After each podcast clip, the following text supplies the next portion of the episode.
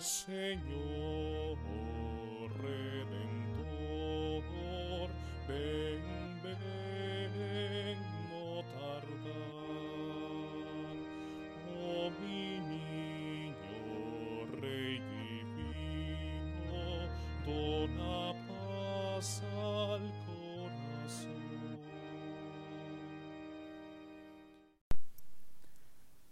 Disponiendo el corazón. El Señor está cerca, el Señor viene. El grito de San Juan Bautista resuena en nuestro corazón. Preparen el camino del Señor. Este tiempo de dulce espera en el que nos preparamos para celebrar la Santa Navidad es justamente un tiempo de conversión. Al ser invitados a prepararnos ante la celebración del nacimiento de nuestro Salvador, es oportuno que también recordemos que hemos de disponernos interiormente para hacer lugar al Señor en nuestro corazón. Esta es la ocasión oportuna y el momento adecuado para hacer un verdadero examen de nuestras vidas. Se llega el fin de un año. Puedo volver la mirada a lo largo del año y evaluar no tanto los acontecimientos externos a mí, sino cómo asumí todas esas realidades, sin temor a escandalizarme por lo que encontraré ahí adentro. Es importante escudriñar nuestro corazón y sacar a la luz la propia realidad si descubro que hubo ocasiones en las que me aparté del camino del Señor, en los que no fui fiel al espíritu del Evangelio, en los que quizás fui mezquino ante el amor de un Dios tan bueno, en los que quizás, aunque pude haber actuado bien, pude haber sido mucho más generoso con las invitaciones que el Señor me realizaba para ser su testigo en el mundo, no desesperemos, sino que al contrario, con la esperanza de la llegada de aquel que todo lo puede, hagamos nuevamente el propósito de aprender de Él, que manso y humilde de corazón, nos enseña a decir, He aquí que vengo, Señor, para hacer tu voluntad.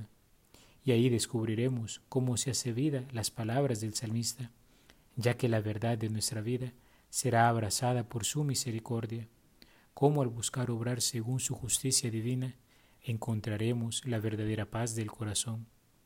Como cristianos no examinaremos nuestra historia personal solo para hacer buenos propósitos como muchos en Año Nuevo, sino que alargando la mirada en vistas a un horizonte más amplio, que es la gloria futura, buscaremos verdaderos caminos de conversión. Son propósitos de enmienda. Resuenan en nuestro ser las palabras de la carta de Pedro. Piensen con cuánta santidad y entrega deben vivir ustedes, esperando y apresurando el advenimiento del día del Señor.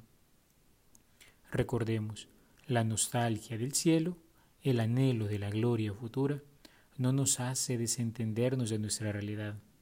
La esperanza de los cielos nuevos y la tierra nueva, antes bien nos estimula y nos compele a abrazar con mayor interés nuestro compromiso bautismal de una vida de santidad que se manifiesta en actitudes y comportamientos concretos. Decían los padres en el Concilio Vaticano II, ignoramos el tiempo en que será la consumación de la tierra y de la humanidad. Tampoco conocemos de qué manera se transformará el universo. La figura de este mundo, afeada por el pecado, pasa, pero Dios nos enseña que nos prepara una nueva morada, una nueva tierra donde habita la justicia y cuya bienaventuranza es capaz de saciar y rebasar todos los anhelos de paz que surgen en el corazón humano. Entonces, vencida la muerte, los hijos de Dios resucitarán en Cristo, y lo que fue sembrado bajo el signo de la debilidad y de la corrupción se revestirá de incorruptibilidad, y permaneciendo la caridad y sus obras, se verán libres de la servidumbre de la vanidad de todas las, criaturas. Y permaneciendo la caridad y sus obras, se verán libres de la servidumbre de la vanidad todas las criaturas que Dios creó pensando en el hombre. Se nos advierte que de nada le sirve al hombre ganar todo el mundo si se pierde a sí mismo. No obstante, la espera de una tierra nueva no debe amortiguar, sino más bien aliviar la preocupación de perfeccionar esta tierra, donde crece el cuerpo de la nueva familia humana, el cual puede de alguna manera anticipar un vislumbre del siglo nuevo. Por ello, aunque hay que distinguir cuidadosamente entre progreso temporal y crecimiento del reino de Cristo, sin embargo, el primero, en cuanto puede contribuir a ordenar mejor la sociedad humana, interesa en gran medida al reino de Dios, pues los bienes de la dignidad humana, la unión fraterna y la libertad, en una palabra, todos los frutos excelentes de la naturaleza y de nuestro esfuerzo, después de haberlos propagado por la tierra en el Espíritu del Señor y de acuerdo con su mandato, volveremos a encontrarlos limpios de toda mancha, iluminados y transfigurados, cuando Cristo entrega al Padre el reino eterno y universal, reino de verdad y de vida, reino de santidad y gracia, reino de justicia, de amor y de paz. El reino está ya misteriosamente presente en nuestra tierra. Cuando venga el Señor, se consumará su perfección. Queridos hermanos, ese divino niño nacido en Belén, que nació para ir del madero del pesebre al madero de la cruz en el Calvario, que resucitó al tercer día venciendo las ataduras de la muerte, y que subió a los cielos para sentarse a la derecha del Padre para interceder por nosotros, ese mismo Jesús, que se entregó por amor a ti y a mí, habrá de venir nuevamente. Pero mientras vamos como peregrinos anhelantes de su vuelta gloriosa, hemos de recordar que su rostro se revela místicamente ante nuestros ojos en la carne del pobre y afligido. Su dulce aroma se percibe en las buenas obras de los hombres justos. Su voz suena en nuestro interior ante la escucha de la Sagrada Escritura y de las enseñanzas de nuestra Madre la Iglesia. Y su mano toca nuestros afectos a través de nuestros seres queridos. Por ello, de alguna manera tenía razón el beato Guerrico Iñi cuando decía, hermanos, el camino del Señor se prepara caminando, y es preparándolo como se camina. Incluso, aunque vayáis muy adelante en este camino, os queda siempre algo que preparar. He aquí que a cada paso que dais, el Señor, para quien preparáis el camino, viene a vuestro encuentro, un encuentro siempre nuevo, siempre mayor.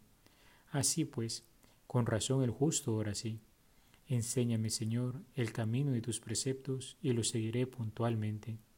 Me parece, continúa el Beato Guerrico de Iñi, que cualquiera que se pone en marcha está ya en el buen camino. Tan solo es necesario que lo haya comenzado verdaderamente, que haya encontrado el camino de la ciudad habitada, tal como dice el Salmo. Y tú, Señor, nos has preparado un camino, y solo tenemos que consentir y comprometernos en él.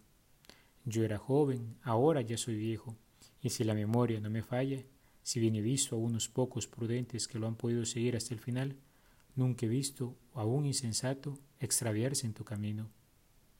Roguemos, queridos hermanos, al Señor en este tiempo de Adviento que podamos entrar en nuestro interior y contemplar nuestras vidas ante la luz de su mirada, de modo que entrando en la conversión del corazón podamos preparar un lugar a este Dios bueno y misericordioso que sale a nuestro encuentro como el buen pastor, que da la vida por sus ovejas, que cura la herida, que lleve en sus brazos a los corderitos recién nacidos. Alabado sea Jesucristo, por siempre sea alabado.